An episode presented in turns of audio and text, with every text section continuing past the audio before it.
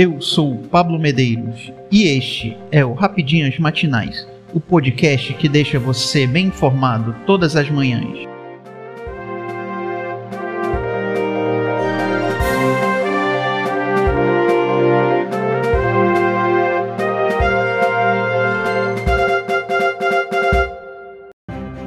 Hoje, quinta-feira, 2 de junho de 2022, vamos às principais notícias.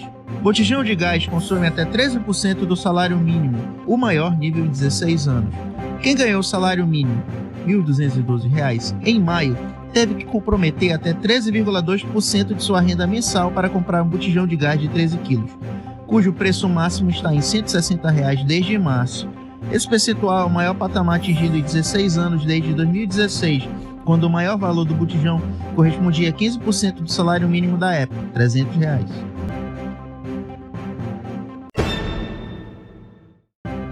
TSE busca pacto com líderes religiosos contra fake news e resistência à eleição. O TSE, Tribunal Superior Eleitoral, deve assinar na próxima semana um termo de cooperação sobre combate a fake news com entidades e representantes de diversas religiões. A ideia é reduzir a resistência ao sistema de voto para as eleições deste ano, no momento em que o presidente Jair Bolsonaro realiza ataque às urnas eletrônicas e faz ameaças golpistas. As entidades, porém, não devem se comprometer a apoiar a posição do TSE em defesa das urnas eletrônicas, dizem autoridades que acompanham as discussões.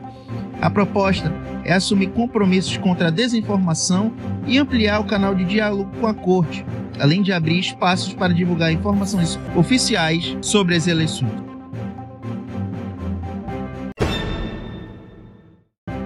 Britânicos vivem redenção com feriadão do jubileu de platina da Rainha Elizabeth II. Com mais de 200 mil eventos planejados, milhões de participantes e um bilhão de telespectadores, os britânicos se preparam para celebrar com grande pompa, de quinta-feira a domingo, os 70 anos de reinado de Elizabeth II, um feriadão esperado com ansiedade pela população. Uma das maiores cadeias de pubs do Reino Unido ofereceu cerveja de graça para todos os clientes para inaugurar a semana de comemorações do jubileu de platina da Rainha Elizabeth. Para receber o agrado, bastava usar a senha 1952. Este é o ano da coroação da monarca, que no dia 2 de junho completa 70 anos de reinado, o mais longo da história. Esta foi apenas uma das milhares de manifestações que marcam os festejos em todo o país durante o feriado prolongado, criado especialmente para celebrar a ocasião. O entusiasmo, contudo, vai muito além da monarquia. Para aproveitar a folga, milhões de pessoas devem viajar nos próximos dias que marcarão também o final de semana mais movimentado dos últimos anos. O Reino Unido se prepara para enfrentar dificuldades nas estradas, portos e aeroportos. A expectativa é de quase 20 milhões de viagens somente por via terrestre neste período, que coincide com o recesso escolar e o início das férias de verão, as primeiras sem restrições e o medo da Covid-19.